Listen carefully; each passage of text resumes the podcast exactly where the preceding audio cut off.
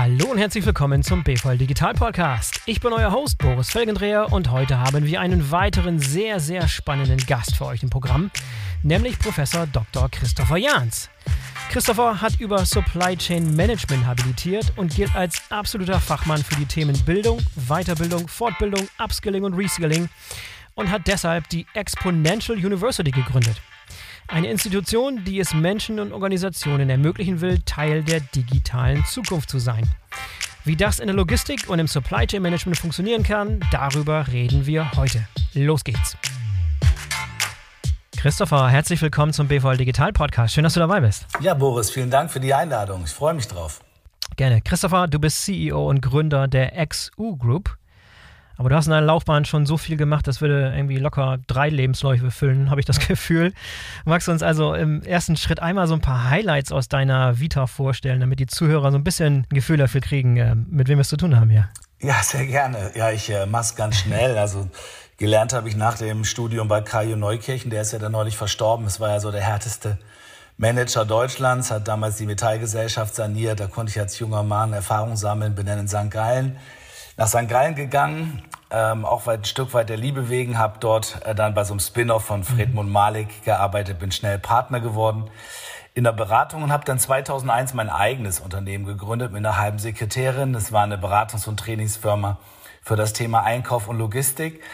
Gut, die war zehn Jahre später dann äh, fusioniert mit dem Marktführer BrainNet es waren dann immerhin 500 Leute in 14 Ländern und war, glaube ich, so die spezialisierte Alternative zu den großen Beratungen, die dann ja äh, meine Partner vor einigen Jahren an KPMG weltweit verkauft haben. Parallel zum Aufbau dieser Unternehmensgruppe habe ich damals an der Technischen Uni habilitiert. Vorher hatte ich da schon promoviert und bin dann ja an den mhm. Stiftungslehrstuhl von Post und DHL an die Apps, an die European Business School berufen worden in 2014 und habe dann da das mhm. äh, damals das Supply Chain Management Institut aufgebaut, was ja auch in, in vielen Ländern mit immerhin 80, 80, 90 Mitarbeitern äh, dann auch unterwegs war und wurde dann ja 2006 als der junger Mann gebeten, die Leitung der Apps selbst als, als führende Business School oder einer der führenden Business Schools zu übernehmen. Habe mir das dann auch noch zusätzlich angetan neben der eigenen Unternehmensgruppe und dem doch stark, ja. stark wachsenden Institut. Aber es hat mir dann doch sehr, sehr viel Spaß gemacht. Und ich habe fünf Jahre dann als Rektor, Geschäftsführer und Präsident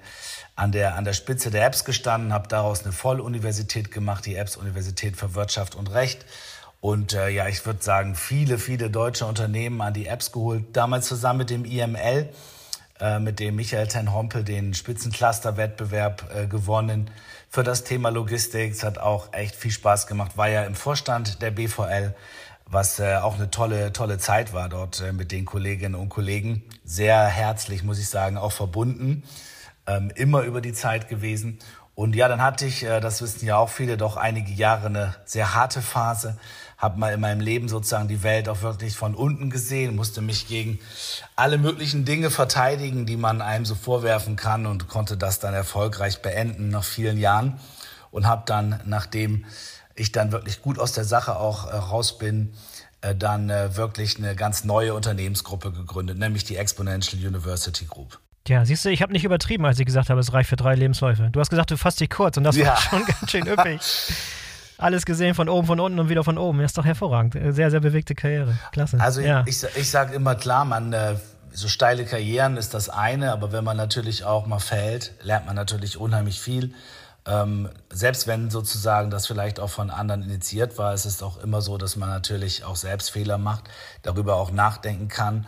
Und eigentlich, wenn man das schafft, durch solche Phasen auch durchzukommen, ähm, gereifter, stärker als vorher, dann auch, ähm, auch vielleicht mit viel mehr Demut eigentlich auch vor dem, vor dem Erfolg und vor dem, vor dem Wirtschaftsleben dann auch unterwegs ist. Und das war bei mir definitiv der Fall.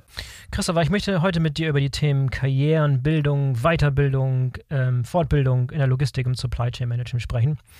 Denn das sind ja so ein bisschen die Themen, äh, um die sich dein Interesse und dein Wirkungsbereich immer wieder so ein bisschen kreisen, habe ich das Gefühl. Was hat denn bei dir überhaupt ursprünglich das Interesse für den Bereich Supply Chain Management geweckt? Es war damals schon so, dass wir eigentlich eher zufällig Anfang ähm, des, des Jahrtausends dann äh, große Projekte hatten bei Logistikunternehmen äh, und ich mich dann damit angefangen habe zu beschäftigen das äh, war dann so weit, dass ich auch eben in diesem ganzen Bereich dann habilitiert habe und habe mich aber auch sehr stark natürlich für die Praxis interessiert und für die eigentliche Optimierung, die Bewegung von Menschen. Jetzt in der neuen Welt ist es natürlich nochmal ein ganz anderer Zugang. Weißt du, Boris, du musst dir vorstellen, in meiner Zeit, als ich mich ja wirklich dann auch neu orientieren konnte mit Mitte 40, habe ich mir, bevor ich die XU Group ähm, gegründet habe, zwei Jahre Zeit genommen, um mich wirklich als Praktikant bei Startups, bei Tech-Firmen hier im Berliner Ökosystem, aber auch im Silicon Valley und in China eingemietet. Ja, cool. Und habe wirklich als jemand, der zwar immer natürlich in der IT war, Logistik war ja immer eine IT-Funktion, das ist klar, aber sozusagen aus einer ganz anderen Perspektive heraus die digitale Welt kennengelernt. Und als ich, ich habe wirklich mit großen Augen äh, und großen Ohren und großem Mund festgestellt, dass diese Welt, ähm, diese reine wirklich digitale Tech-Welt so anders ist, als das, was ich vorher in der Logistik selber und in vielen Branchen halt ähm, irgendwo gesehen, gelernt und natürlich auch mitgestaltet hatte. Denn immerhin waren an der Apps und bei uns äh, bei BrainNet, ich glaube, es waren 27 der DAX-Firmen und 200 so der deutschen Familienunternehmen, mit denen wir gearbeitet haben. Aber das, was ich dort gesehen habe, war so anders, dass mir völlig klar war, es braucht sozusagen eine ganz neue Bildungsgruppe, einen ganz neuen Bildungsansatz für das digitale Zeitalter, ähm, weil das mit den bestehenden Strukturen und Ansätzen halt wirklich auch wenig zu tun hat. Ja, auf diese, diesen Aspekt nochmal Praktikant sein, da möchte ich gerne mal wieder zurückkommen. Aber ich möchte gerne mal von dir erfahren, wie, wie sich das Feld Supply Chain Management aus deiner Sicht im Allgemeinen in dieser, in dieser Zeit, seitdem du angefangen hast, da gewandelt hat äh, und welche Themenfelder innerhalb der Logistik und Supply Chain Management dadurch an Bedeutung gewonnen bzw. verloren haben? Also ich muss sagen, ich sehe das eigentlich so richtig schön als so eine Art S-Kurve. Als wir so anfingen, das sind uns schon wirklich auch lange her, da war dann die Diskussion, dass halt aus der, aus der Logistik selber, aus der Logistikfunktion der Supply Chain Manager wird. Ja. Weißt du, das ist heute ja lange, lange durch. Aber es war dann halt schon so von 2000 bis 2010 plus minus war da schon die Phase, dass halt die Aufwertung kam, dass eben diese Funktion weit über die eigentlichen Transportketten hinaus sozusagen zu definieren ist. Und da erinnere ich mich auch an die Diskussionen, als es dann immer darum ging, die, die Themen der BVL-Kongresse halt festzulegen und das auch im BVL-Vorstand dann zu besprechen. Das war so die damalige Zeit. Und ich meine, ich glaube, das ist heute durch, dieses Thema natürlich. Ich glaube aber, dass ähm, wir an der zweiten S-Kurve stehen, dass halt aus diesem Supply Chain Management, aus dieser Funktion heraus eine, eine wirklich hochtechnologisierte, ähm, sehr stark auch KI und datengesteuerte Funktion wird, die ähm, sich wirklich nochmal ganz anders aufstellen wird. Und ich glaube, dass das die Profile der Menschen, die in Logistik Supply Chain arbeiten, dramatisch verändern wird. Mhm. Nicht nur ja in der Funktion, in vielen anderen ja auch. Da ist es in Teilen auch schon weiter deutlich. Und darüber werden wir ja sicher sprechen, was das heißt. Aber ich glaube, dass ähm, die, die, die Supply Chain-Funktion jetzt wirklich zu einer, ich sag mal, rein technologischen, sehr, sehr datengetriebenen Aufgabe wird und ähm, dass dann natürlich viele auch darauf in dieser Form auch noch nicht vorbereitet sind. Ja, viele Leute haben auch den Eindruck, dass jetzt gerade in den letzten 18 Monaten während der Krise das Feld sich nochmal besonders gewandelt hat. Siehst du das ähnlich, dass es nochmal so einen Schub gegeben hat in Richtung Veränderung und Digitalisierung?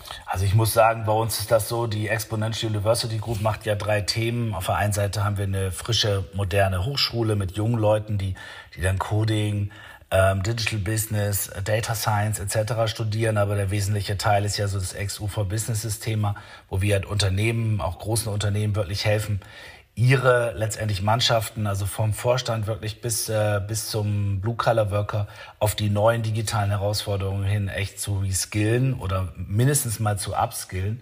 Und ähm, da muss man sagen, das war vorher, wir jetzt haben wir ja auch schon drei, vier Jahre hinter uns, vor Covid war das immer so, ja, das müssen wir machen, da fangen wir auch an zu pilotieren, wir müssen die ersten Leute auch komplett neu sozusagen ausrichten und Covid selber hat das, hat die Wunde brutalst offengelegt. Also ja. wir sind jetzt in, einem absoluten, in einer absoluten Wachstumsexplosion, was eben daran liegt, dass irgendwie jetzt auch der Letzte gemerkt hat, ähm, ich muss äh, eine totale digitale Transformation hinlegen Und da kann ich noch so viel in Technologie, Restrukturierung etc. investieren, wenn ich nicht in die Köpfe und damit meine ich jetzt nicht nur in die Führenden, sondern in Summe in die Mannschaft investiere und den Menschen auch wirklich eine Chance gebe, digitale Kompetenzen im Sinne von Technologiewissen, Methodenwissen und auch Mindset, Transformationswissen dann ähm, beizubringen und das aber auch so zu machen, dass das sehr stark handlungsorientiert ist, weil irgendwie nett mal eine Weiterbildung und ein bisschen Wissen erwerben, das ist ja das eine, ja. aber es einüben, wie es halt funktioniert, irgendwo das andere.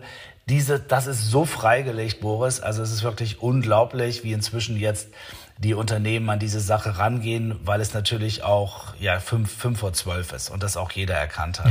Ja, ja. Dann lassen wir mal ein bisschen so die Fähigkeiten und Skills äh, nochmal ein bisschen näher beleuchten, die, die gefragt sind. Lass uns mal erstmal äh, so ein bisschen gegenüberstellen, welche Fähigkeiten und Skills in der Vergangenheit gefordert waren und welche eher in Zukunft mehr an Bedeutung gewinnen werden. Ich glaube, in der Vergangenheit war es natürlich schon so, dass in der Logistik an sich, ich sag mal so, die, das Know-how über die Transportkette, ja, das Know-how über auch ähm, über Transportequipment, das äh, Know-how über eine entsprechende IT, die, sage ich mal, relativ festgelegte Transportketten gesteuert hat, das Know-how über Disposition, das Know-how über die Märkte selber etc. wirklich auch relevant war. Ich glaube, dass relativ typisch ist jetzt in der Logistik selber für äh, Themen in anderen, ähm, in anderen Funktionen. Nehmen wir den Finance oder nehmen wir den Marketing-Teil. Ich meine, das Marketing ist digitales Marketing geworden mit von Inbound über Paid Media zu Plattformen, Analytics etc. Sehr ja auch intensiv bearbeiten, dass das in der, in der Logistik und im Supply Chain Bereich ja auch ankommt. Ich glaube, der, der ganz wesentliche Teil ist, ich will das vielleicht mal mit einer kleinen Geschichte hinterlegen. Ich bin, weil wir auch chinesische Investoren haben, bin ich, als die eingestiegen sind bei uns in die Gruppe, sind 28 Investoren drin, aber es sind eben auch die ehemaligen Webex-Founder drin, die Webex im Silicon Valley gegründet haben und vor 3,6 Milliarden an Cisco verkauft vor vielen Jahren. Die haben mich dann nach China gebracht. Und die haben mich hinter die Kulissen gebracht der großen Alibabas dieser Welt in China. Und ich bin dann in Innovation Board für das Thema Supply Chain gekommen von JD.com. JD.com ist mhm. im Prinzip eigentlich mit, mit der entsprechenden Plattform so die Hauptkonkurrenz von Tmall von, von Alibaba, wächst auch 50, 60, 70 Milliarden Umsatz. Und ich habe da gesehen, ich habe keine Logistik- und Supply Chain Manager dort getroffen, sondern ich habe vier, viereinhalbtausend KI-Experten getroffen.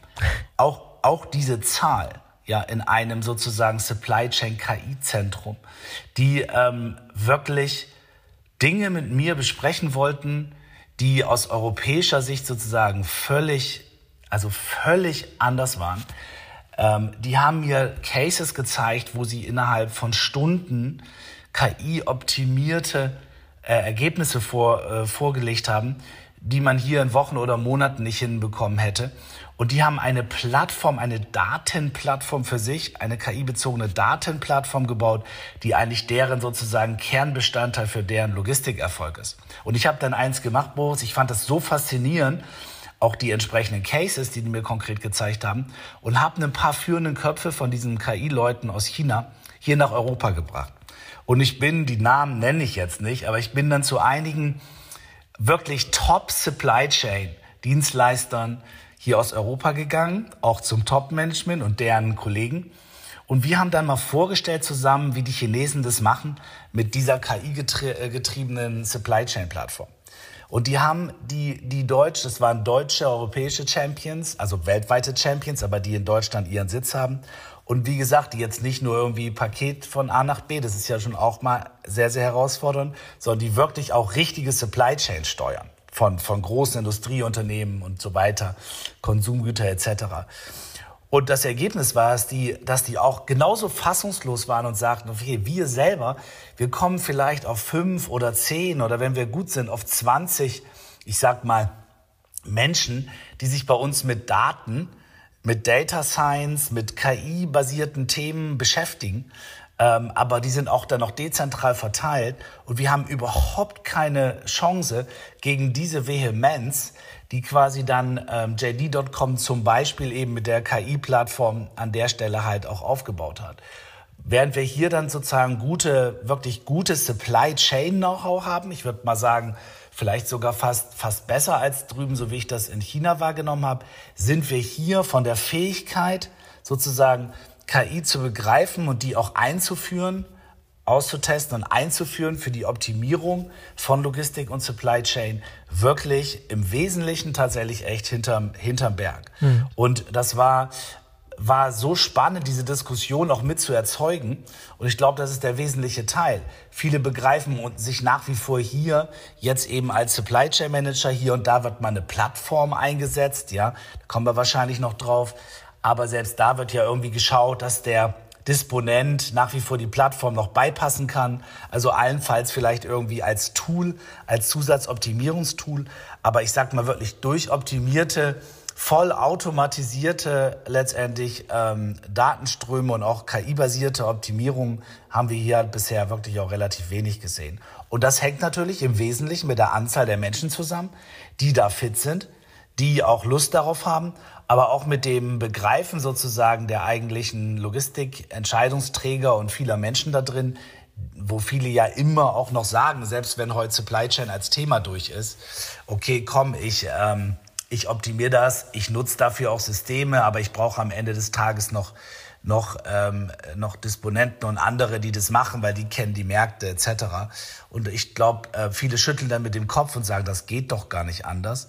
Aber das ähm, habe ich sozusagen mit, mit äh, eigenen Augen halt einfach gesehen und auch tatsächlich mhm. erlebt. Ja, jetzt ist nicht alles, was äh, China in Bezug auf KI macht, nachahmenswert, aber es gibt sicherlich einige Aspekte, die wir uns da abgucken können was sind so, so, so ein paar Learnings, paar, paar Takeaways? Ist, ist vielleicht eins der, der Learnings, dass wir uns ein bisschen selbst im Weg stehen, dass wir vor KI ein bisschen zu sehr Angst haben, und uns da zu sehr gegen wehren und da ein bisschen zu, eine, zu sehr eine Abwehrhaltung entwickelt haben in Deutschland?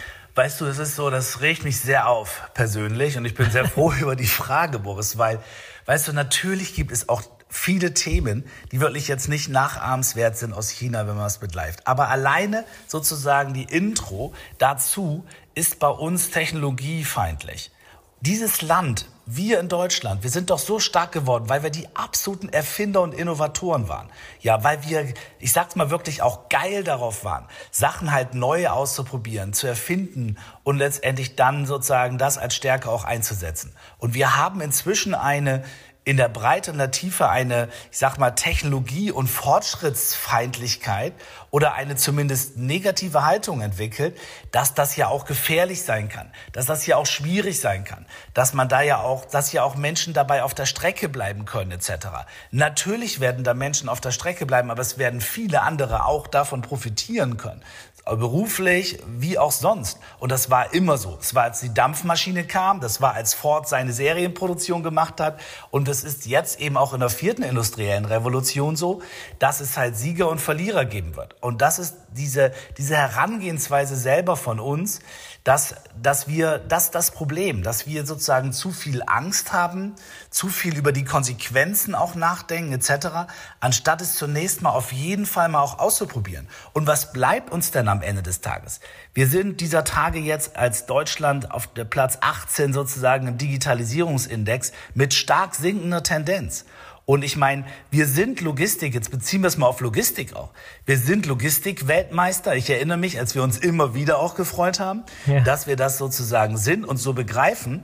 Wir haben aber eigentlich viel zu wenig verstanden in Summe, dass wir inzwischen eingequetscht sind in, sage ich mal, hochoptimierte Plattformen aus dem Silicon Valley und drumherum und wahnsinnig viel Geld und wahnsinnig starke KI-Unternehmen aus, ähm, aus China, die uns sozusagen in der, in der Logistik, im Supply Chain-Bereich, das ist auf jeden Fall mal sozusagen die Angst, die ich vor allem habe, das Leben total schwer machen werden, dass wir vielleicht noch unsere Kundenbeziehungen haben, dass wir vielleicht noch unsere eigentlichen Transportnetzwerke haben. Das ist aber wie bei Automobil auch. Ich baue das Auto auch mit Software, dass das Auto fährt, aber ich, ich beherrsche nicht die Plattform und ich beherrsche nicht die eigentliche Softwarekompetenz zumindest nicht in dem Ausmaße, wie es andere tun, dass wir in der Logistik genau in diese gleiche Situation kommen. Und ich denke, da ist ein totaler Weckruf angesagt. Man braucht Hunderte, wenn nicht Tausende von Menschen hier, die mit der komplett neuen Kompetenz an diese Sache in Logistik und Supply Chain so reingehen. Es kann doch nicht sein, dass Amazon quasi, die wirklich ein Top-Unternehmen sind, wir arbeiten auch mit denen und das freut mich sehr, dass die in 8000 Data Scientists hier in Berlin in einem, in einem Center aufbauen. Ja, frag mal unsere Top-Unternehmen, die ich ja auch wirklich kenne und die Entscheidungsträger und auch wirklich so schätze, ja, wo die ihre Data Science Center aufbauen, wie schnell das vonstatten geht, welche Leute die da reinholen, wie international die das machen, etc. Und ich rede jetzt noch nicht auch von dem Backbone der ja zum Teil super Kontraktlogistiker und andere, die wir jetzt eher in einer mittelständischen Größe haben, die sich vielleicht ein oder zwei solcher Leute halt leisten können. Ja, mhm. und die sich wirklich Gedanken machen müssen, wie können sie möglicherweise in Partnerschaften oder in anderer Form auch auf solche Kompetenzen zurückgreifen. Und die eben da auch investieren müssen in die Kompetenzen der Leute und das ähm, letztendlich in, entsprechend auch abbilden.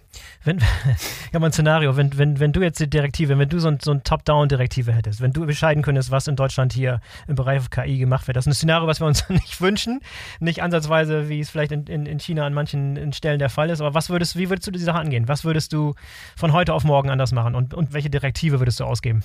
Also was ich mal machen würde, ist ähm, sämtlicher Wissenschaftseinrichtungen aller Ehren, ja, und der ganzen tollen Menschen, die ähm, bei, bei den Fraunhofers dieser Welt arbeiten. Ich würde auf jeden Fall äh, sehr, sehr viel Geld nehmen, um die KI-Expertise, ähm, auch eine Data Analytics-Perspektive, eine Plattform, ähm, letztendlich Kompetenz etc., so alles das, was notwendig ist, eine UI, UX-Kompetenz etc., würde ich in die Unternehmen selber reinsetzen. Ich glaube, die es geht nur, wenn du im Unternehmen selber diese Kompetenz aufbaust. Mhm. Weil das ja der Unterschied, das haben wir ja sozusagen in anderen Industrien auch. Unsere Industrien, auch übrigens die Logistikindustrie, ist wie die Auto- und andere Industrien gewohnt, IT-Kompetenz von außen einzukaufen. Mhm. Ja, mhm. das war ein, ein Einkaufsthema. Und wenn ein Logistikunternehmen zum eigentlichen KI-Unternehmen wird, oder zumindest mal zum Digitalunternehmen, dann ist das Hochfahren der eigenen Softwarekompetenz elementar. Im Haus selber. Das hat man früher anders gemacht. Da hat man gesagt, ach, das gehört skaliert, das muss nach draußen und IT-Dienstleister fahren ein die Skalierung. Das ist in der digitalen Zeit ein entscheidender Paradigmenwechsel, dass man nicht, dass man sozusagen, ob das Insourcing ist oder dass man eine eigene Softwarekompetenz aufbauen muss. Und dass wir sehen, die Autoindustrie, die ein Stück weit vorne ist, was da passiert, wie viele Menschen mit einmal aufgebaut werden. Wir sind bei der Car-Software-Organisation von Volkswagen ja intensiv mit involviert. Ja, da werden 5.000, 6.000 Leute und mehr als Softwareingenieure neu aufgebaut im Unternehmen und das hat man halt früher draußen gemacht. Das ist für die Logistik genauso so. Das heißt, ich würde, wenn ich das frei entscheiden könnte, würde ich nicht 500 Millionen oder eine Milliarde nehmen, die Deutschland da zur Verfügung stellt? Das ist ja lächerlich letztendlich. Da, ja. da gibt es ja in Hangzhou, in Hangzhou selber gibt es etwa 10 Milliarden sozusagen nur für die für fürs KI-Town und AI-Town dort und einer von sozusagen vielen vielen Plätzen, sondern ich würde viel viel mehr Geld in die Hand nehmen und ich würde das dafür ausgeben, um den Aufbau der Kompetenzen in den Unternehmen selber zum Thema KI, Digitalisierung etc. dann wirklich auch zu forcieren. Und das würde ich nicht nur natürlich den Großen ermöglichen, die sozusagen vielleicht auch selber genug ähm, Geld dafür haben, da rein zu investieren, aber trotzdem sozusagen natürlich diese Ressourcen brauchen, sondern ich würde das natürlich auch sehr klar dem Mittelstand ermöglichen. Nicht, dass es Programme gibt, wo der Mittelstand sich mal nett informiert, sozusagen über diese Möglichkeiten, sondern dass es Programme gibt, wo der, Mit wo der Mittelstand hochtrainierte Menschen kriegt, die zumindest mal für eine Zeit und dann hoffentlich auf Dauer bei Ihnen selbst im Unternehmen sind und bei Ihnen selbst halt im Unternehmen auch arbeiten können, um diese Veränderung da zu erzeugen. Weil, lass mich das den Satz noch sagen, Boris, ich, wenn wir über digitale Kompetenzen sprechen, meinen wir immer den Dreiklang Technologiewissen, dann das Methodenwissen, was notwendig ist, um digital zu werden und ebenso die ganzen Mindset, Leadership und, und das Transformationswissen. Und im Wesentlichen hakt es ja zum Anfang immer bei Dritteren. Ja, das heißt quasi, dass die Entscheidungsträger in den Unternehmen eine Mindset-Veränderung herbeiführen, dass sozusagen digital und KI der wesentliche Erfolgsfaktor ist und das im Prinzip auch verstehen. Das ist der, der ganz, ganz wesentliche Teil, der, der wirklich geleistet werden muss. Ja, lass uns gleich nochmal ein bisschen detaillierter eingehen auf das, was man im Unternehmen selber machen kann, um das voranzutreiben. Aber vorweg vielleicht nochmal einmal einen Schritt zurück. Was, was äh, für Änderungen würdest du im Bildungssystem, das heißt in der Schulbildung, aber auch in der Hochschulbildung ändern, um, um, um die Leute, die, die ins Arbeitsleben kommen, noch besser auf diese neue Welt vorzubereiten? Also was wir mit unserer Hochschule der Exponential University halt wirklich auch anders machen, ist, es ist 360 Grad Digitalpraxis. Und meine feste Überzeugung ist, dass ich digitale Dinge nicht theoretisch lernen kann. Natürlich brauche ich sozusagen Grundlagen dafür auf der, auf der mathematischen Seite, aber das kann ich nur von Stunde eins an in der Praxis lernen. Von Stunde eins an bauen bei uns die jungen Leute ihre Apps. Von Stunde eins an sozusagen die entsprechenden Plattformen. Von Stunde eins an gehen die in Ideating, Prototyping, MVP und sonstige Arbeit hinein, egal ähm, in welchem Studiengang sie halt sind. Und das ist engst vernetzt, nicht nur, dass irgendwie nett mal jemand kommt, um einen Vortrag aus der Praxis zu halten, sondern heute gehört aus meiner Sicht eine Hochschule, ähm, zumindest mal, wenn man auf diesen Digitalbereich sich fokussiert, ist es eigentlich keine Hochschule oder Uni mehr, sondern es muss ein Ökosystem sein. Was meine ich damit? Es braucht Start-ups, es braucht Tech-Firmen, es braucht ganz viele, die völlig vernetzt in die Lehre hinein quasi, auch mit, äh, mit den jungen Leuten die Dinge halt auszuprob auszuprobieren. Warum? Meine steile These ist, dass es sicher bewusst auch provokativ und übertrieben, dass ein AWS heute bessere Lehre, bessere Trainingselemente hat zum Thema Cloud Engineering wie wahrscheinlich 95 Prozent aller Hochschulen. Das, Klar, und, das glaube ich auch. Und das, und, ja. und das gilt für andere aus dem Osten und aus dem Westen, aus beiden Seiten ähnlich. Jetzt muss man natürlich aufpassen, dass man sich sozusagen da auch neutral genug aufstellt, im Prinzip als Hochschule. Aber man muss auf jeden Fall dafür sorgen, dass sozusagen das, das wirkliche State-of-the-Art Front, Frontrunner-Know-how, dass das von den Tech-Firmen reinkommt, sozusagen in die Curricula. Da sind die Hochschulen ja immerhin in der Lage, doch nicht wesentliche Anteile letztendlich von, ähm, von, von Modulen, auch von außerhalb sozusagen anzuerkennen, zu zertifizieren oder zu akkreditieren. Und sie sollten sich selber dann viel mehr auf die Anwendung vielleicht dann eben auch auf sozusagen grundlegende Kenntnisse konzentrieren, aber das absolute Tech-Top-Know-how sozusagen muss aus dem Ökosystem von außen dazukommen. Mhm. Ich glaube, das ist neben dieser starken Praxisorientierung einfach der ganz wesentliche Teil. Überleg dir doch mal, das Hochschulsystem ist eigentlich so aufgebaut, da gibt es einen Professor, der Professor sozusagen selber soll jetzt für seine Domäne, die er oder sie letztendlich vertritt, in der Lage sein, sozusagen das beste Wissen und die Anwendung für die Studenten halt zur Verfügung zu stellen. Bei einer, wie im Tech-Bereich, bei einer Veränderung, äh, die äh, sozusagen im Jahresrhythmus eigentlich auf das Curriculum einprasselt. Ja. Vielleicht sogar noch schneller, ja. als wir unsere Hochschule bei der, beim Wissenschaftsrat letztendlich auch vorgetragen haben. Da war das auch so, dass, dass die auch völlig verstanden haben, dass sie gesagt haben, Mensch, da gibt's Themen bei Coding und Software, da, normal würden wir euch jetzt fragen, was, was lehrt ihr da in drei oder fünf Jahren? Aber wenn es um, um zum Beispiel Entwicklersprachen geht, kann man manchmal nicht richtig sagen. Das sieht man, da gibt es tägliche sozusagen live, tägliche Live-Boards, um zu sehen, welche der Entwicklersprachen geht hoch, welche geht runter. Und da gibt es eben welche, die sind in einem Jahr nicht mehr da. Und wenn du das als Hochschule nicht, und das ist der, der dritte Punkt, wenn du das nicht reinkriegst in die DNA mit dieser hohen Geschwindigkeit, dein Curriculum selbst zu verändern, dann hast du halt Schwierigkeiten. Es dauert, glaube ich, hat mir da noch nicht mal jemand gesagt, äh, im Schnitt 3, irgendwas Jahre eine Studienordnung einer, eines, eines Studiengangs zu verändern. Und das in der heutigen Zeit ist dann sozusagen, da ist, das kann man den Leuten ja nicht vorwerfen, aber da stimmt die Grundstruktur, zumindest mal in diesen Themenfeldern, stimmt die Grundstruktur nicht, wie ich sozusagen meine Lehre an sich organisieren kann. Und das muss echt berücksichtigt werden, dass man diesen schnellen Wechsel und diese schnelle Anpassung hinkriegt. Und das kann man einem Hochschullehrer, der das komplette Wissen in seinem Bereich halt verfügbar haben sollte, an der Stelle halt überhaupt gar nicht mehr geben, ja. sondern da muss man die eigentliche, das probieren wir halt stark, die eigentliche Strategie der Hochschulen und Uni auf das Thema Kuratierung des Wissens, was weltweit irgendwo entsteht, auszurichten und das möglichst schnell für die Studenten, aber natürlich auch für die Praktiker und so zur Verfügung zu stellen. Wer sind weltweit gesehen noch so die, die größten Vorbilder, wenn es darum geht, also Universitäten, die diesen Austausch mit der Praxis am besten beherrschen? Ist Stanford zum Beispiel war immer ein großes Vorzeigemodell. Ist das immer noch der Goldstandard oder gibt es inzwischen auch in, in, in, China bessere Modelle, wie das funktionieren kann? Also ich muss sagen, die chinesischen äh, Unis holen natürlich extrem auf, mhm. muss ich ganz ehrlich sagen. Tsinghua und andere haben wahnsinnig viel Geld zur Verfügung. Ähm, also ich war letztendlich an Universitäten in China im Rahmen meiner Reisen jetzt auch mit unseren Investoren. Da gibt es Programme am Eingang.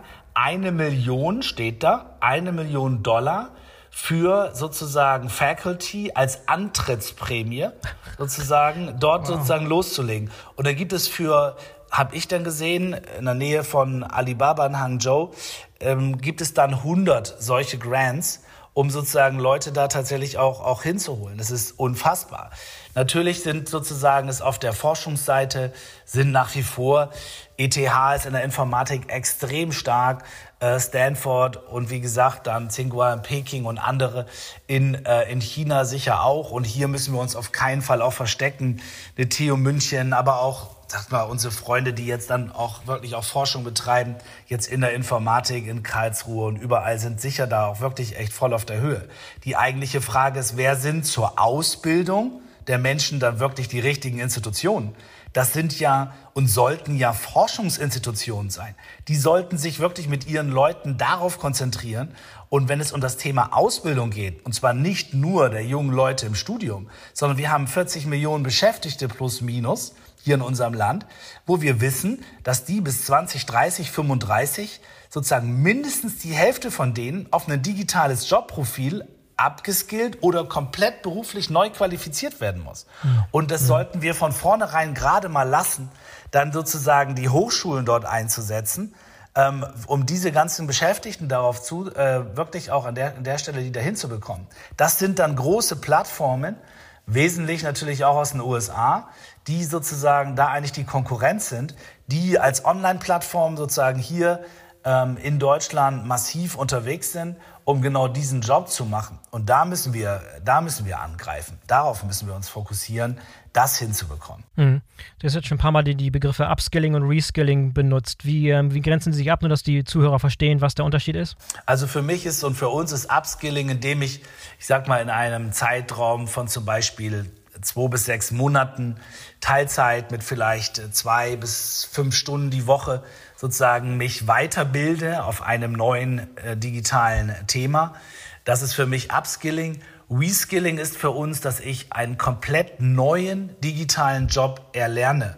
Und das machen wir sehr viel. Das im Übrigen ja, was eigentlich gar nicht ähm, so richtig bewusst war, die Bundesagentur für Arbeit seit den letzten ein, zwei Jahren ja in der Lage, diese Reskilling, auch die Upskilling, aber die Reskilling-Programme zu finanzieren für Beschäftigte, die in Lohn und Brot irgendwo sind, wenn es darum geht, dass sie einen digitalen neuen Job erlernen. Und das sehen wir in, in allen Branchen, in der Logistik leider noch viel zu wenig, dass man halt hergeht und sagt, so jetzt nehme ich mir dann x Mitarbeiter, denen gebe ich die Chance über sechs bis zwölf Monate komplett ein neues, ein neues digitales Jobprofil zu erlernen und da sind wir auch immer so wieder, dass wir sagen, ja, wie soll denn jetzt jemand, ich sag mal, der jetzt vorher in einem anderen Bereich gearbeitet hat, irgendwie Coding lernen oder wie, wie kann ich jetzt jemand sozusagen auf UX, UI oder vielleicht sogar auf Datenthemen sozusagen äh, beruflich neu qualifizieren?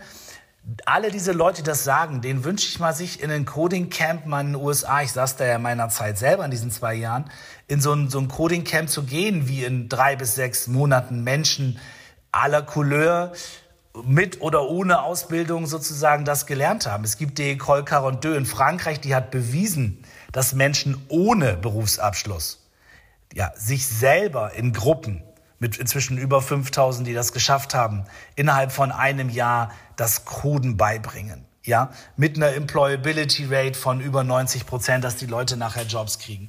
Und da wünsche ich mir diese Haltung zu sagen, das geht Und es gibt viele Unternehmen, die das inzwischen verstanden haben und natürlich auch mit uns oder mit anderen halt daran arbeiten und sich eben auch die Finanzierung von der Bundesagentur für Arbeit holen. Da helfen wir ja auch, das quasi entsprechend zu organisieren. Das war ja auch die Idee mit der BVL zusammen. Ja, da können wir vielleicht einmal drüber sprechen. Aber ein bisschen konkreter, wenn du jetzt an der Spitze von einem großen Betrieb wärst in Deutschland, der, der viele operative Logistiker hat, wie würdest du so ein, so ein, so ein Upscaling- bzw. Reskilling-Programm aufziehen? Idealerweise, wenn du es ganz neu denken würdest? Ich würde das so machen, dass ich auf jeden Fall jedem Mitarbeiter, und das sage ich auch ganz bewusst, weil es gibt in anderen Branchen inzwischen Unternehmen, die das für jeden Mitarbeiter machen, weil sie merken, nur kurz, Boris, weil sie merken, wenn ich ein paar zehn, hundert oder tausend Leute, je nach Unternehmensgröße habe, die meine digitale Zukunft bauen, den Rest aber der ganzen Mannschaft im Prinzip überhaupt gar nicht mitnehme und sie nicht auf ein Minimum eines digitalen Kompetenzmodells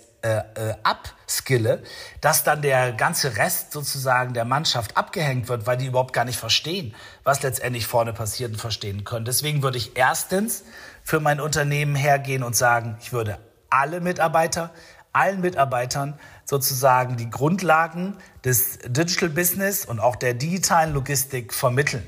Allen. Da würde ich zur Bundesagentur für Arbeit gehen und sagen, hier, auf Dauer verliere ich sonst diese Arbeitsplätze wenn ich die nicht auf dieses vernünftige Grundniveau an der Stelle abskille. Und dann würde ich mir sozusagen verschiedene Zielgruppen im Unternehmen raussuchen und sagen, die reskille ich jetzt auf wirklich dann die wesentlichen Zukunftsprofile in der Logistik, also hin in Data Analytics, ein paar vielleicht, die ich in IT und anderen Funktionen finde, die ich stark Richtung KI sozusagen reskille einige, die ich in IT und Co. finde, die ich viel mehr an den Code ranbringe, die ich eigentlich eher zum Coder, sogar vielleicht zum Soft richtigen Software-Developer reskille, was ja geht.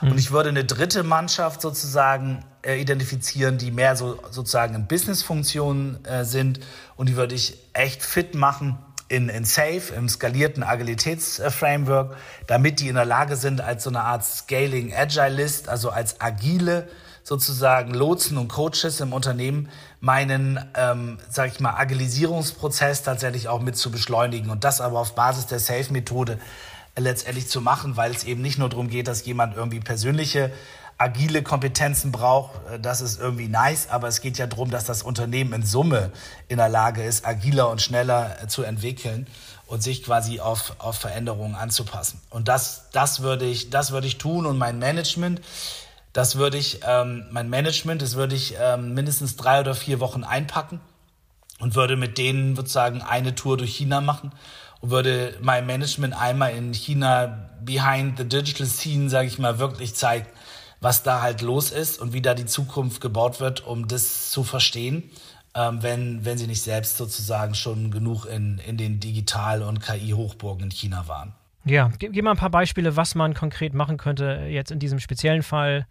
Unternehmen, was da, was solche internen Upskilling- und Reskilling-Programme aufziehen will. Wie kann man konkret mit eurer XU University zusammenarbeiten dort?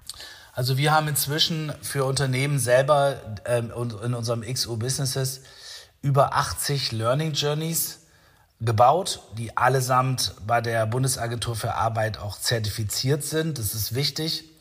Äh, diese 80 Learning Journeys laufen über unsere Technologieplattform, über unsere Lernplattform. Da haben wir heftigst investiert. Diese Learning Journeys sind halt immer auf Basic und Advanced Niveau, wirklich vom Digitalführerschein für jeden angefangen, über Digital Business hin halt in alle Industrie 4.0, Software, Coding, Data Science Themen bis hin natürlich zur digitalen Logistik mit der BVL. Da komme ich gleich nochmal drauf. Diese Learning Journeys sind alle so gestaltet, dass sie halt nicht so langweiliges Video gucken darstellen. Weißt du, es gibt ja dann globale Plattformen, da guckst du ein Video nach Video und nach einer Stunde oder zwei haben 92 Prozent aufgegeben, das wissen wir ja. Sondern es ist eine große Formatvielfalt mit Podcast, mit ähm, Videos, mit Text, mit Games und so weiter, sodass die Leute dann auch Spaß daran haben und, und das ist der wesentliche Teil, sie sind geführt durch echte Trainer und Experten. Das heißt quasi, ich habe über die Plattform echte Trainer und Experten zugeschaltet. Ich habe Gruppenarbeiten etc. Ich habe Live-Sessions, so dass ich auch wirklich den Druck habe, da am Ball zu bleiben und auch geführt werde. Das ist das, was wir für die Unternehmen tun. Nicht selten, gerade bei den Reskilling-Programmen, die sind dann ja sechs bis zwölf Monate, ist dann der Online-Anteil ungefähr 50 Prozent und 50 sind dann tatsächlich auch große große Digitalcamps, wo die Leute dann halt auch über Wochen und Monate dann zusammen sind und eben auch zusammen natürlich dann Dinge entwickeln, weil das ist ja der wesentliche Teil dann sozusagen, der dann halt auch beim Reskilling halt mit funktionieren muss. Und so arbeiten wir. Was möglich ist, ist, und das ist eben einfach genial, dass nach, durch äh, Ende 2018 durch das sogenannte Qualifizierungschancengesetz und das Arbeit vom Morgen Gesetz aus dem letzten Jahr 2020 es inzwischen eben möglich ist, bei sogenannten AZAV, es ist unwichtig, zertifizierten Trägern der Bundesagentur für Arbeit, und da sind wir eben einer, dann meine Beschäftigten ja tatsächlich durch diese Digitalprogramme laufen zu lassen. Und da zahlt die, das ist ein riesen Paradigmenwechsel für die BA gewesen, weil die hat vorher halt Arbeitssuchende qualifiziert, dass die wieder einen Job kriegen. Und jetzt ist es eben möglich, meine bestehenden Beschäftigten ähm, letztendlich bei Zertif in zertifizierten Programmen durch Up- oder Reskilling-Programme äh, zu schicken. Da kriegen die Unternehmen schlechtestenfalls, wenn sie richtig groß sind, so um die 30 Prozent unserer Kosten erstattet, plus 40 Prozent sozusagen der Lohn- und Gehaltskosten, äh, während die Menschen dort drin sind. Damit rechnen die Unternehmen meistens nie. Das heißt, sie kriegen eigentlich immer mehr Cash von der Bundesagentur für Arbeit als das, was die XU ihnen als Cash-out kostet. Und das geht dann nachher hoch bis zu 100 Prozent Übernahme der XU-Kosten und 75 Prozent der Lohn- und Gehaltskosten. Und das ist äh, total attraktiv. Äh, die BA wünscht sich das auch. Das ist explizite Strategie von denen. Die sind da auch super hilfsbereit und sehr kompetent, ähm, um sozusagen dann diese Anträge entsprechend dann auch sehr flexibel dann da durchzuführen auf Basis sozusagen der Regelungen und da helfen wir den Unternehmen auch, wenn sie sagen, ich habe jetzt hier 50, 100 oder jetzt geht's los mit 1000, in einem Fall zweieinhalbtausend Menschen, die quasi durch solche Programme laufen müssen, also echte Reskilling-Programme, mhm. dass sozusagen dann die ähm, wir dann auch mit der ganzen Beantragung da voll unterstützen. Mhm. Super, was heute schon alles möglich ist, ne? Wahnsinn. Aber weißt du, das ist, weißt, das ist auch natürlich insbesondere, das gilt jetzt nicht, ähm, wenn ich jetzt jemand reskillen will, ich sag mal zum Gabelstaplerfahrer, das geht halt nur für insbesondere für Digitale. Und das ist eigentlich auch sehr, also ich finde das super schlau, weil was passiert denn sonst, wenn, wenn die Beschäftigten jetzt da nicht mitgenommen werden? Dann ist doch irgendwann die Gefahr da. Überleg mal, durchschnittlich ähm, sind die immer so zwischen 45 und, und 47, 47,5. So das Durchschnittsalter, wenn uns das die, die Personaler sagen, in den Betrieben oder in den Unternehmen. Das bedeutet, wenn die noch bis 65 oder etwas länger dann arbeiten müssen, die haben noch 20 Jahre Berufsleben vor sich. Ja. Ja, ich weiß nicht, wann das iPhone erfunden wurde, ich glaube vor zwölf Jahren oder so. Jetzt überleg mal, da sind also noch zwei mindestens Inventionen in dieser letztendlich Tragweite, die die mindestens vor sich haben, wahrscheinlich exponentiell gerechnet drei oder vier ja. bei der Geschwindigkeitszunahme. Das heißt, jedem muss doch klar sein, und da haben wir eine Umfrage gemacht, ne, da gibt's immerhin noch 40 Prozent der Leute, die sagen, ich bin da zu träge dafür oder ich, ich komme da schon noch durch. Ich meine, jeder, der heute 55 ist, hat zehn Jahre vor sich. Es wird auf keinen Fall klappen ohne ein massives Einsteigen in digitale Kompetenzen und ähm, für jeden. Und deswegen sozusagen, und es geht ja auch, wir haben es so mehrfach bewiesen, dass auch, ich sag mal, Blue-Color-Leute, ob in, in Logistik oder eben in Autoindustrien ähm, etc., dass die eben auch wirklich sehr, sehr gut in der Lage sind, die auf einfachere digitale Jobprofile halt zu bekommen und damit natürlich auf Dauer einfach einen sicheren Arbeitsplatz. Ja, und das ist das, was wir wirklich hinbringen müssen. Ich glaube, den Kopf in den Sand zu stecken und die Zeit auszusitzen, ist eine sehr, sehr schlechte Strategie. Sehr schlechte Strategie, aber ich meine, es ist ja auch für die Leitung und für die Personale halt unheimlich wichtig, dass sie das auch annehmen, ja, weil viele Personaler sagen uns auch, wir kennen diese Fördermöglichkeiten nicht, wir haben da keine Erfahrung mitgemacht, etc. Und es gibt auch viele Personaler, die relativ selbstkritisch uns sagen, ja, die ersten, die sich jetzt dieser digitalen Wende wirklich vom Mindset, Kompetenzen und so weiter auch wirklich mal annehmen müssen, sind wir selbst. Ja, damit wir sozusagen das entsprechend auch vorleben können und nachher auch entsprechend erarbeiten. Dann nützt es dann auch nicht, der Fachseite dann zu sagen, okay, die soll dann sagen, wie die Zukunftsprofile aussehen weil sowohl der eine wie der andere kann es halt manchmal nicht. Ja? Und dann gibt's das Spiel hin und her. Personal schickt uns dann zu den Fachseiten, Fachvorständen und die sagen, naja, die zukünftigen digitalen Profile auf Basis dessen, was wir reinbringen als XU, das soll, muss doch Personal wissen. Und dann geht's hin und her und am Ende des Tages sozusagen kommt kommt es kommt's dann nicht entsprechend durch. Insofern geben wir es natürlich auch viel vor, haben uns sehr viel Mühe gemacht, sagen wir, die digitalen Zukunftsprofile dann auch herauszuarbeiten. Ja, Christopher, ich will noch einmal ein letztes Thema anschneiden, bevor wir, ich gucke schon mal auf die Uhr, wir haben ja schon ganz schön, ganz schön, ganz schön viel Programm abgerissen heute, aber ich wollte auf jeden Fall noch mit dir über das Thema Startup sprechen. Du bist Serial Entrepreneur, du hast einiges an Startups selber, selber gegründet. Mhm. Ich sehe das jetzt, ich folge es immer, immer mehr und sehe es immer mehr, dass, ähm, dass Logistik-Tech-Startups immer interessanter werden, immer, sich immer mehr profilieren, immer mehr Leute den Sprung in die Selbstständigkeit wagen und Startup gründen. Was wäre da dein Ratschlag, wie sich Leute auf so eine Startup-Funktion, sei es direkt nach dem, vielleicht sogar nach dem Abitur oder nach der Uni oder auch so in späteren Phasen der Karriere auf eine, eine Startup-Gründung vorbereiten können? Wie kann man sich darauf vorbereiten und wie kann man sich da irgendwie vorher schon weiterbilden oder auf darauf hinarbeiten? Gibt es also, das überhaupt? Oder muss man einfach ins Wasser springen? Also ins Wasser springen ist immer gut, äh, weil dann lernt man am besten schwimmen. Aber un unabhängig davon, würde ich ähm, das ganze Thema schon als Teil des Studiums sehen. Muss nicht zwangsläufig ein Studium sein. Da habe ich zwei Beobachtungen gemacht. Erstens, und ich möchte es jetzt nicht besonders hervorheben, aber bei uns an der Exponential University ist das Thema der Gründung im Curriculum integriert. Mhm. Das heißt, die Studenten gründen ein Start-up während des Studiums.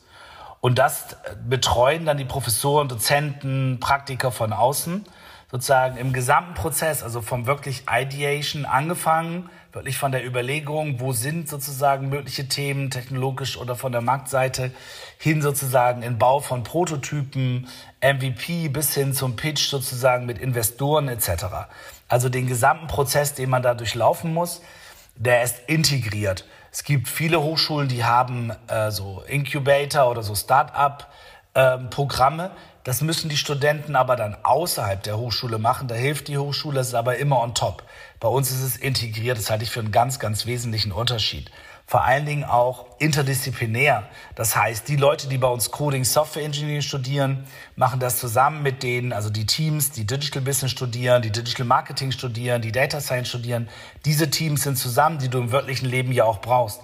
Und da ist an vielen Unis oder Hochschulen sind dann die Fachbereiche meilenweit voneinander entfernt. Da gibt's mega gute Software-Engineers, die äh, die Informatik studieren, aber dass die mal ihre Business-Kollegen oder andere finden für eine äh, gemeinsame Gründung, ist halt sehr schwierig zu organisieren. Das haben wir, da haben wir natürlich jetzt, ob der auch Kleinheit, äh, nicht eine Massenuni zu sein, dann auch entsprechende Vorteile.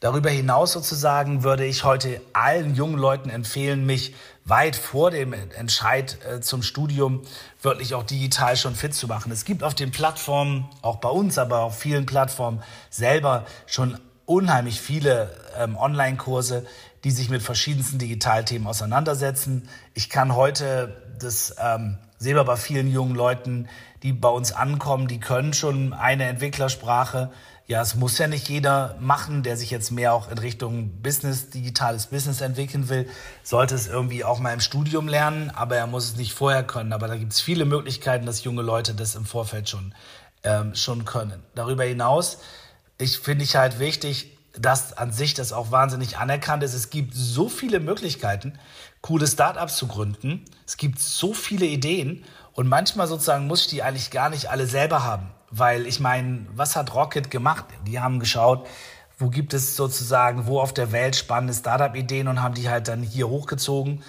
Das kann man auch selbst machen, indem man mal gut hinschaut, was passiert im Valley, was passiert in China. Und ähm, ist das für Märkte hier relevant? Weil häufig sind schon bei den plus minus 100 Millionen Menschen, die in Zentraleuropa halt eben noch Deutsch sprechen und auch weiter Deutsch sprechen werden, dann schon auch der Markt groß genug, zum Beispiel da auch anzufangen, ein Startup für diesen Bereich zu machen. Und dann kann man sich immer noch später überlegen, wie man das, ähm, so, ob man das globalisiert oder internationalisiert. Natürlich, wenn ich über, wenn ich eine Plattform Business habe, sollte ich es halt von vornherein sozusagen natürlich auch skalierter denken. Ja, insofern das, was problematisch ist, ist leider, dass natürlich wir hier einfach zu wenig Kohle zur Verfügung haben im Vergleich zumindest zu unseren Konkurrenten um nicht nur Startups zu gründen, sondern sie nachher auch wachsen zu lassen. Es ist doch, es ist völlig klar, bei uns in der Berliner, äh, im Berliner Digital-Ökosystem sagen wir immer, für, für eine Idee, die man hier hat, egal in welchem Status, ob du jetzt wirklich gründest oder nachher dann in deine Series A, B oder was, welche Phase auch immer gehst, kriegst du eigentlich für einen Euro, den du hier bekommst, ja, kriegst du eigentlich fürs Gleiche im Silicon Valley 10 und in China 20 bis 30. Das sieht man auch. Bei Gründungen, die dort stattfinden zu gleichen Themen, sind die halt zehnfach oder 20 oder 30-fach kapitalisiert. Mhm. Und das ist natürlich in Anführungsstrichen hier ein Stück weit ein Problem. Und gerade wenn ich ganz jung anfange und wirklich meine erste Finanzierungsrunde irgendwie zusammenbekommen muss, dann bin ich halt schon darauf angewiesen, dass ich eigentlich so Business Angels kenne, äh, weil gerade für so eine starke Frühphase ja ich eben noch nicht an, sag ich mal, institutionellere äh, Finanziers rangehen kann. Aber da ist, glaube ich, die Chance so gut wie nie, weil es gibt ja doch auch nicht wenig Menschen, die auch hier sind und viel Geld verdient haben oder viel Geld verdienen. Ja. Und die können das nun nicht, mal, nicht mehr zur Bank bringen. Wenn sie es zur Bank bringen, müssen, müssen sie Geld bezahlen. Äh, auf, auf der Aktienmarktseite sozusagen im Risiko ist alles völlig überzeichnet, weil die Kohle irgendwo hin musste. Und da sehe ich schon auf der Business Angel Seite inzwischen eine Chance und ein Zeitfenster, was so gut ist wie nie. Das stimmt. Dass ja. doch viele Business Angels, die auch ich aus Berlin und sonst wo kenne, dass die fragen und sagen, Mensch, Christopher, kennst du Leute, wer hat gute Ideen und so weiter? Äh, wo es dann manchmal auch nicht so einen organisierten Markt dafür gibt. Und wenn man die dann zusammenbringt und so, dann sagen die, komm, da gebe ich jetzt mal 200, 300.000 mal zu Beginn mal rein und schau mal sozusagen, ob das was wird oder nicht. Das ist in einem extrem hohen Risiko, aber ähm, das mache ich dann sozusagen ein paar Mal und dann habe ich auch irgendwie mein Risiko einigermaßen abgefedert. Ja, von mhm. daher das kann ist auch vor allem ja auch schon wesentlich besser geworden in den letzten Jahren. Ne? Also die Möglichkeit hier Finanzierungskapital zu bekommen ist jetzt besser als es vor fünf Jahren Auf war. Auf jeden Fall. Auf jeden Fall. Vor allen Dingen auch sozusagen in den Phasen. Es gibt welche, die sich dann voll auf Seed, Seed Financing konzentrieren. Dann gibt es eigentlich welche, die sich auf verschiedene Series-Phasen auch konzentrieren und dann auch selber schon auch wieder die Netzwerke haben, um zu sagen, okay, ich bin in der A-Phase rein, ich weiß für die B- und C-Phase halt auch schon andere, die dann sozusagen, an die ich dann übergeben kann und so. Also das ist schon wirklich auch reifer geworden letztendlich vom Markt her. Bleibt spannend und wird noch spannender werden, auf jeden Fall. Also gerade auch in der, gerade jetzt, ich meine, wenn man sich anschaut, Logistik Supply Chain als Industrie oder als Funktion, ja, ist im Vergleich zu anderen noch vom Digitalisierungsgrad, damit meine ich jetzt nicht, dass jetzt alle sagen, ja, wieso, Logistik war doch immer IT. Hallo? Ja, das meine ich nicht. Ich meine sozusagen digitale Geschäftsmodelle, ich meine Plattformen, ich meine KI-basierte letztendlich Geschäftsmodelle oder Optimierungen. Und das ist halt definitiv echt nochmal was anderes, ja. Und da gibt's doch jetzt eine wahnsinnig tolle Chance, diese Industrie quasi zu begleiten mit guten Ideen, mit ähm, wirklich jungen Startups, die vermutlich relativ schnell auch Partner finden, wo sie prototypisch ausprobieren können. Ja, und ähm, diese Offenheit ist ja auch da.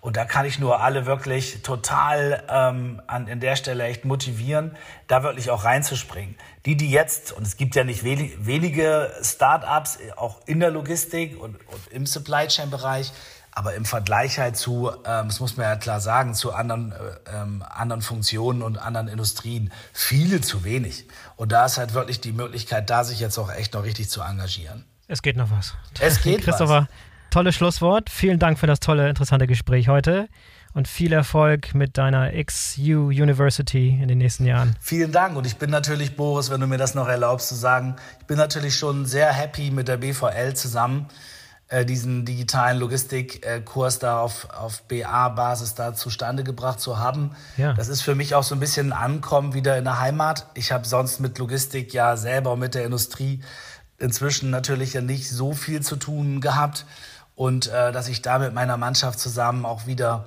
ähm, jetzt in diesem Umfeld halt tätig sein darf und dann auch noch äh, zusammen mit den Freunden der BVL, das hat mich natürlich, äh, macht mich sehr, sehr glücklich Klasse. und ähm, insofern sind wir da echt hoch motiviert, das zum Erfolg zu machen. Hervorragend. Ich lasse auf jeden Fall einen Link in den Show Notes zu dem, zu dem Angebot da, dann können die Leute sich schlau machen. Das Vielen Dank nochmal und alles klar, danke schönen dir. Tag noch. Bis zum nächsten Mal. Tschüss.